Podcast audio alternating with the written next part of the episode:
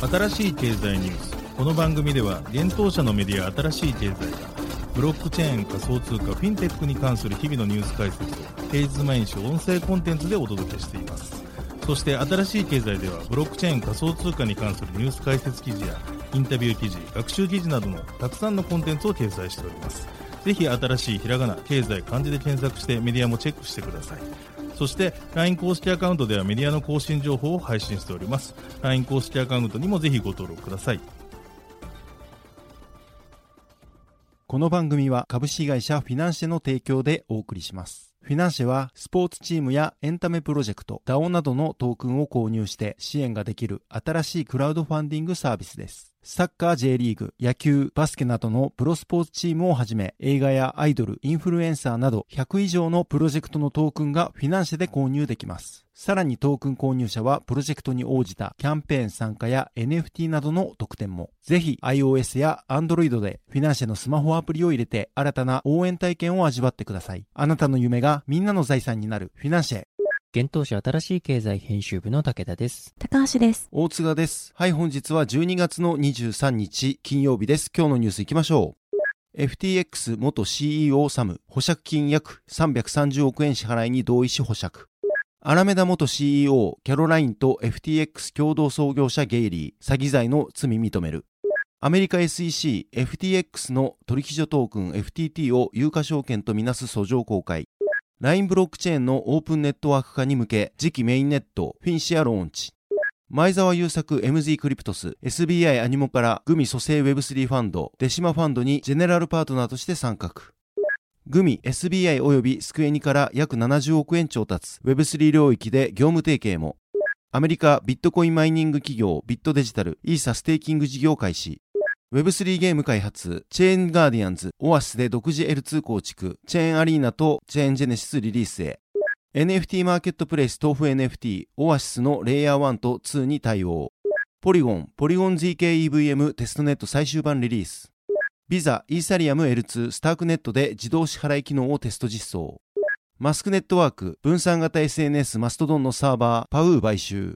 一つ目のニュースはサム・バンクマンフリード約330億円で保釈というニュースです。暗号資産取引所 FTX の前 CEO であるサム・バンクマンフリード氏がアメリカで法廷に出席し2.5億ドル、日本円にして約330億円の保釈金の支払いに同意したことが現地メディアの実況ツイートにより明らかになりました。サム・バンクマンフリード SBF 氏はバハマの刑務所に9日間拘留された後、現地時間21日夜にバハマから出国し、アメリカ・ニューヨーク州南部地区連邦地方裁判所へ直接身柄が引き渡されていました。現地メディアによると、検察官であるニコラス・ルース氏は法廷にて SBFC の保釈を提案したということです。保釈の条件は2.5億ドルの保釈金の支払い、GPS による追跡、パスポートの引き渡し、自宅交流などでした。裁判官のガブリエル・ゴレンスティン氏は SBFC にこれまでの犯罪歴がないことや顔が知られているため逃亡や金融取引が現実的でないことなどを考慮し、この保釈案を承認しました。なお保釈金の担保にはスタンフォード大学教授である SBFC の両親が所有するカリフォルニア州の実家が設定され保釈金の支払い期限は1月12日とされました SBFC はこの保釈条件に同意釈放が決定されました SBFC は12月12日にバハマ警察によって逮捕され13日に米国連邦検察によって起訴されました起訴内容は詐欺6件マネーロンダリング1件選挙法違反1件の計8件でありその中にはアメリカ証券取引委員会や米国商品先物取引委員会による起訴も含まれています。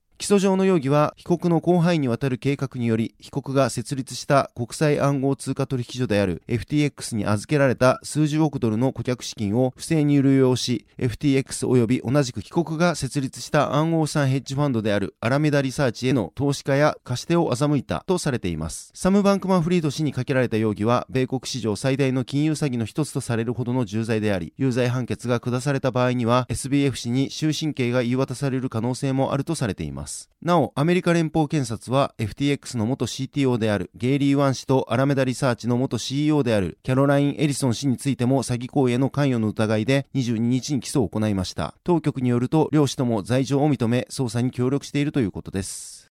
続いてのニュースは先ほども軽く触れましたアラメダ・キャロラインと FTX ゲイリーが詐欺罪の罪認めるというニュースです。経営破綻した FTX の共同創業者ゲイリー・ワン氏と同社姉妹会社のアラメダリサーチ元 CEO のキャロライン・エリソン氏が起訴されていた連邦詐欺罪の罪を認めたことが12月22日に発表されました。アメリカ・ニューヨーク南部地区連邦検事のダミアン・ウィリアムズ氏の声明によると FTX 前 CEO のサム・バンクマン・フリード氏に対する刑事訴訟の一環としてワン氏とエリソン氏は検察の捜査に協力しているということです。これについてウィリアムズ検事は声明にて FTX 及びアラメダによる不正に加担した自覚を持つ人物へ向け、当局へ出頭するよう警告を行っています。なお CFTC の発表によると、ワン氏及びエリソン氏に関する修正訴状が21日にニューヨーク州南部地区連邦地方裁判所へ提出されているということです。この書類には SBF の指示により商品取引法及び CFTC 規制の重大な違反に関与した2名の告発者の責任に関する情報も含まれていると CFTC の執行局長代理のグレッチェン・ロー氏がコメントをしています。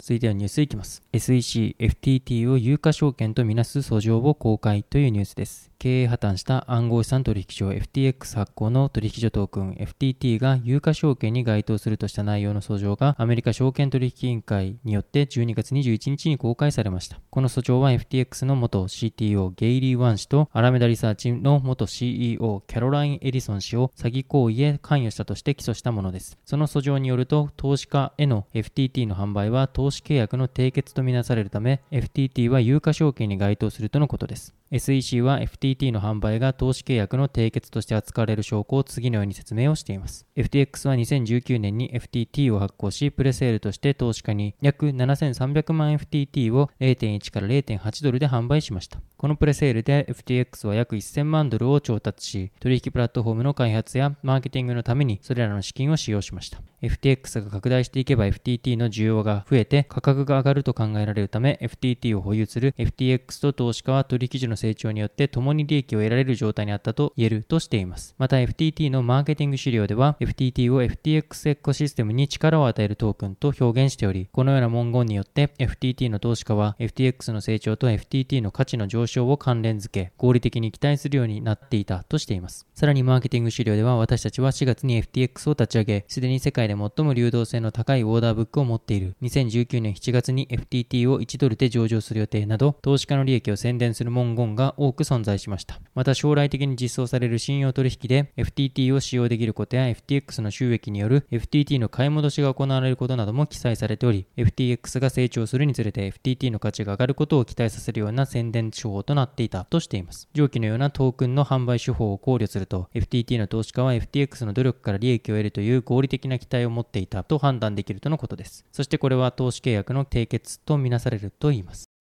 続いてのニュースは LINE がメインネットフィンシアローンチというニュースです。LINE テックプラスが LINE ブロックチェーンのオープンネットワーク化に向けてメインネットフィンシアのローンチを12月23日に発表しました。現在のメインネットであるダフネをフィンシアと統合し、LINE ブロックチェーンを基盤としたブロックチェーンサービスのメインネットを統一する予定ということです。なお、LINE テックプラスは LINE の暗号資産事業及びブロックチェーン関連事業を展開する LINE ジェネシス傘下の企業です。発表によると、フィンシアは高い機能性と安定性を備えたより強固なブロックチェーンエコシステムの実現に向け、独自のコンセンサスアルゴリズムオストラコンを採用し、コスモスコンセンサスアルゴリズムに VRF を追加したということです。なお、VRF は一つのルーター上で独立した複数のルーティングテーブルを構成する技術だといいます。また今までのダフネでは、ブロックチェーンサービス開発プラットフォーム LINE ブロックチェーンデベロッパーズを経由した分散型アプリの開発のみ可能でしたが、フィンシアにおいてはノードをフルノードとして開放するため、先ほどの LINE ブロックチェーンデベロッパーズを経由せずとも分散型アプリの開発が可能になるといいます。そのため開発者はこれまで以上に簡単かつ自由に分散型アプリ開発ができるようになるということです。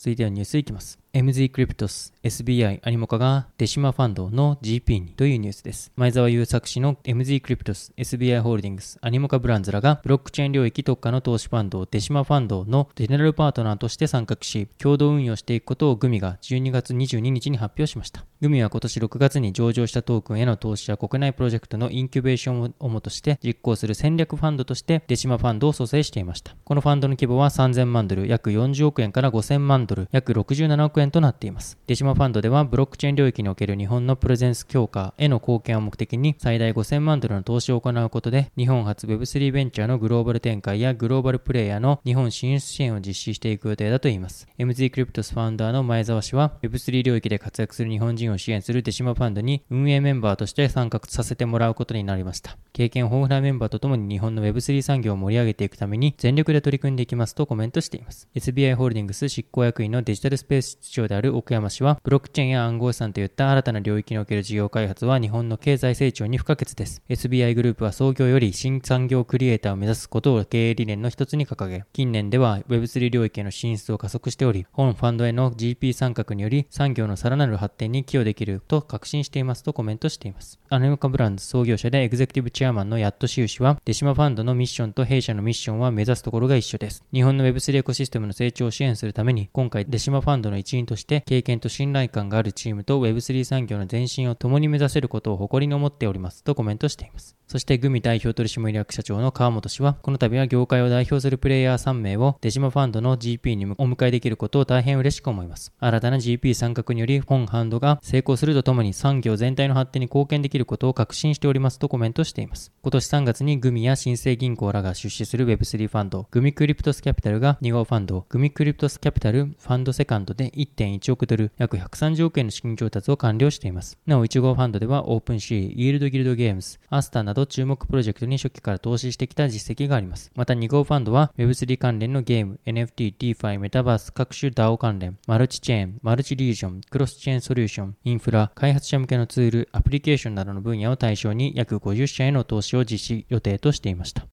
続いてのニュースは、グミが SBI 及びスクエニと資本業務提携というニュースです。グミが SBI ホールディングス及びスクエアエニックスホールディングスとの資本業務提携の契約締結を12月22日に発表しました。グミは第三者割当増資にて約70億円の普通株式を発行し、資金調達を行います。この増資割当完了によって、グミは SBI の持ち分法適用関連会社になる予定ということです。なお、今回の業務提携では、ブロックチェーン関連コンテンツやブロックチェーンゲーム、金融商品に関関する提携が行われるとのことです。今回の第三者割当増資により、SBI の議決権比率は22.46%として筆頭株主に、そしてスクエアエニックスが3.01%の議決権比率を持つということです。なお、払い込み日については2023年1月11日が予定されており、払い込み同日においてグミの自己株式が償却されるということです。今回グミが第三者割当増資にて調達した約70億円の資金については、それぞれ2023年1月から2015年12月の期間にて、トークン発行型ブロックチェーンゲーム等の開発運用に30億円、Web3 関連有力企業への戦略投資に15億円、モバイルオンラインゲームの開発運用に15億円、その他関連事業へ活用に残りの10億3084万円が利用されるということです。記事に具体的な発行株式についてと SBI ホールディングス及びスクエアエニックスホールディングスとの業務提携内容について記載をさせていただいておりますので、ぜひ気になる方は合わせてご覧ください。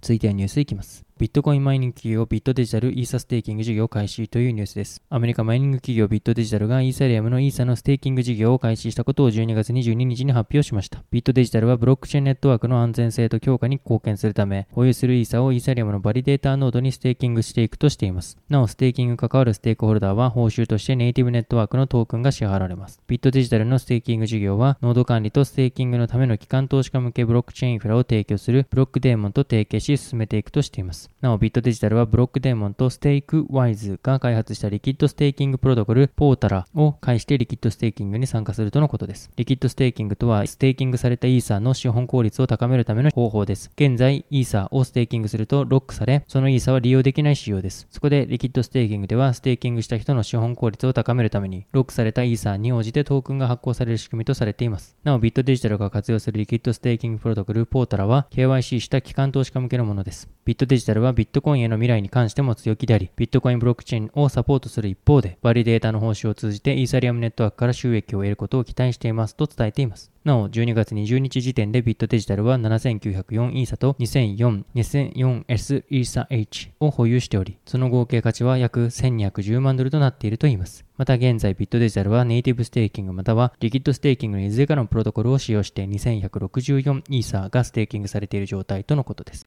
続いてのニュースは、チェーンガーディアンズオアシスで独自レイヤー2チェーンバース構築というニュースです。オアシスが複数のブロックチェーンゲームを開発するチェーンガーディアンズのチェーンに採用されたことを12月23日発表しました。チェーンガーディアンズの独自チェーンとしてオアシスのレイヤー2でチェーンバースが構築されるとのことです。合わせてチェーンガーディアンズのゲームであるチェーンアリーナが本日12月23日より、そして12月29日にはチェーンガニーズがオアシス上でプレイ可能となります。チェーンアリーナは、チェーンガーディアンズのキャラクターが初めてモバイルゲームで登場するアクション RPG で、チェーンガニーズは FPS ホラーサバイバルゲームです。なお、今後も複数タイトルのゲームをリリース予定とのことです。オアシスは今回の取り組みについて、ブロックチェーンゲームのマスアダプションを目指すチェーンガーディアンズと、ブロックチェーンゲームの快適な UX を実現するオアシス独自のアーキテクチャで産業を牽引し、数々のゲームを提供していくと伝えています。なお、オアシスは12月6日、資金調達のストラテジックラウンドとパブリックトークンセールを完了しています。そのストラテジックラウンドにチェーンガーディアンズは参加し、出資を行っていたようです。続いてはニュースいきます。豆腐 NFT オアシスのレイヤー1とレイヤー2に対応というニュースです。NFT マーケットプレイス豆腐 NFT がゲーム特化ブロックチェーンオアシスのレイヤー1及びレイヤー2に対応完了したことを12月23日に発表しました。ちなみに両社は10月に戦略的パートナーシップを締結していました。その際、NFT がオアシスのバースに対応していくことを新しい経済の取材で明かしていました。オアシスのアーキテクチャはハブレイヤーと呼ばれるパブリックブロックチェーンのレイヤー1とバースと呼ばれる複数のレイヤー2の2層構造で構成されています。そして個々のゲームはレイヤー2上で展開されます。豆腐 NFT はレイヤー2の MCH バース、TCG バース、ホームバースに対応したとのことです。各バースはそれぞれの独立したエコシステムを持っているため、すべてのバースに豆腐 NFT が対応することで、オアシス上のゲームユーザーは、よりシームレスに NFT を取引することが可能になるといいます。なお、各バースの基軸通貨はネイティブトークンオアシスとなっています。続いてのニュースは、ポリゴンがポリゴン GKEVM テストネット最終版というニュースです。ポリゴンがゼロ知識証明を利用したスケーリングソリューション GKEVM に対応した最終テストネットを12月21日にリリースしました。GKEVM とはゼロ知識証明を活用することで複数のトランザクションをまとめて処理し、イーサリアムのスループットの向上とガス料金の低下を目指すレイヤー2ソリューションです。また EVM、イーサリアムバーチャルマシンとの互換性も確保されているため、EVM との同様のコードで利用が可能です。ポリゴン ZK-EVM が本格的に稼働すれば、イーサリアムの分散性やセキュリティを損なうことなく、より安価で高速にイーサリアムを利用できるようになるといいます。なお、ポリゴンは ZK-EVM に対応したテストネットを今年10月にリリースしているため、今回のテストネットは2番目のものになります。今回のテストネットでは新たな機能としてリカージョンが導入されています。リカージョンにより単一の証明を使用して他のトランザクションの検証を行うことができるようになります。つまり入れ子構造で検証を重ねていくことができるようになるため、指数関数的なスケーリングが実現できるようになるということです。なお、10月にリリースされた最初のテストネットは1月5日に廃止されるため、利用者は注意が必要とのことです。今後、ポリゴンの開発チームは数週間から数ヶ月をかけて複数のトランザクションをバッチに変換する処理の効率性の向上に取り組むということです。なお、メインネットのリリース日は明らかにされていません。続いてのニュースいきます。アメリカ決済大手のビザスタークネットで自動支払い機能アプリをテスト実装というニュースです。アメリカ決済大手ビザがイーサリアムブロックチェーンのレイヤー2スタークネットで自動支払い機能をテスト実装したことを12月19日に発表しました。アカウントアブストラクション AA アカウント抽象化というイーサリアム開発者の中でこれまで提案されていた仕組みを応用したアプリケーションを構築したとのことです。通常のネットサービスではサブスクリプションなどのサービス利用費用をユーザーが毎月などの一定期間で自動支払いする仕組みを構築するのは比較的容易です。しかし秘密鍵をユーザーが管理する仕組みのブロックチェーンのウォレットでは、その本人が支払いの際に秘密鍵を利用しなければいけないため、自動支払いの仕組みを構築する難易度が高いと考えられていました。そこでビザの研究チームはアカウントアブストラクションを応用し、スタークネットでそれを実現する仕組みを構築し発表しました。アカウントアブストラクションはスマートコントラクトがユーザーに代わってトランザクションへの署名が行えるようにする仕組みです。前述の通りユーザーがノンカストディアルウォレットを利用する場合、イーサリアムにおけるトランザクションの署名はユーザーのアカウントが行う必要があります。ビザは現在のイーサリアムのトランザクションプロセスに関して、イーサリアムのトランザクションはイーサリアムプロトコルにハードコードされたいくつかの厳格な要件を持っています。例えば、今日のイーサリアムブロックチェーン上の取引は、有効な HDSA 署名、有効なナンス、計算コストをカバーするのに十分な口座残高がある場合のみ有効ですですと説明しています。なお、アカウントアブストラクションでは、イーサリアムブロックチェーン上でトランザクションを検証するプロセスにおいて、より柔軟性を持たせることを次のように提案しています。マルチシグネチャーの検証により、マルチオーナーアカウントを可能にすること、マルチシグネチャーの検証により、複数所有者のアカウントを可能にする、そして取引の検証にポストクォンタム署名を使用できるようにすること、また署名検証を完全に取り除くことで、誰でも取引を行うことができる、いわゆるパブリックアカウントも可能になることです。具体的にビザは、アカウントアブストラクションを活用して、ユーザーアカウントがスマートコントラクトである委任可能なアカウント、デリガブルアカウントにトランザクションの署名を委託することで自動支払いを実現させたと説明しています。つまり、この仕組みではアカウントアブストラクションによってユーザーアカウントにプッシュ支払いするように指示する能力を任可能なアカウントに委託するしようとしています。なお、ビザが今回スタークネットを選んだ理由はまだイーサリアムがアカウントアブストラクションをサポートしていないためだと説明しています。そしてビザは世界での応用を念頭に置いた革新的な決済商品とソリューションの設計に最前線で取り組み、お金と決済をプログラマブルにするためにスマートコントラクトの新しいアプローチを積極的に探求していくと発表しました。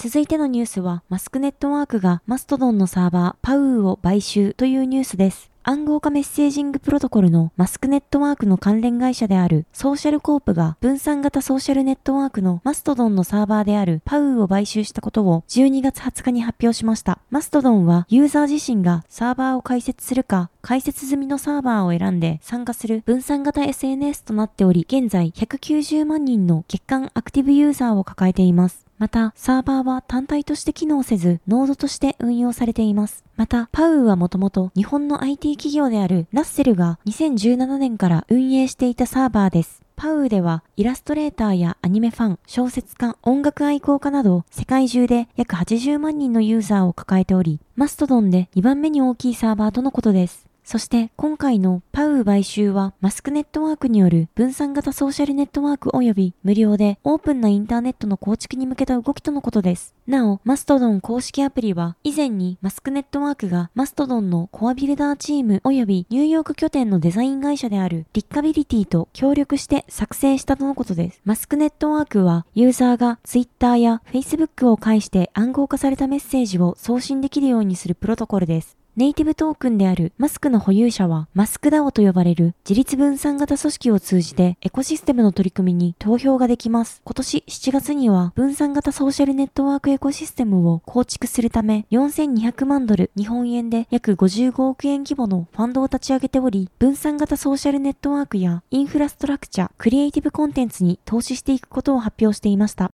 はい、本日のニュースは以上となります。このように私たち新しい経済編集部では、ブロックチェーン暗号資産に関するニュースを平日毎日ラジオで配信をしております。本日ご紹介したニュースはすべてサイトの方に上がっております。ぜひサイトの方も見に来てください。新しいひらがな、経済漢字で検索して見に来ていただければと思います。それでは本日はありがとうございました。ありがとうございました。ありがとうございました。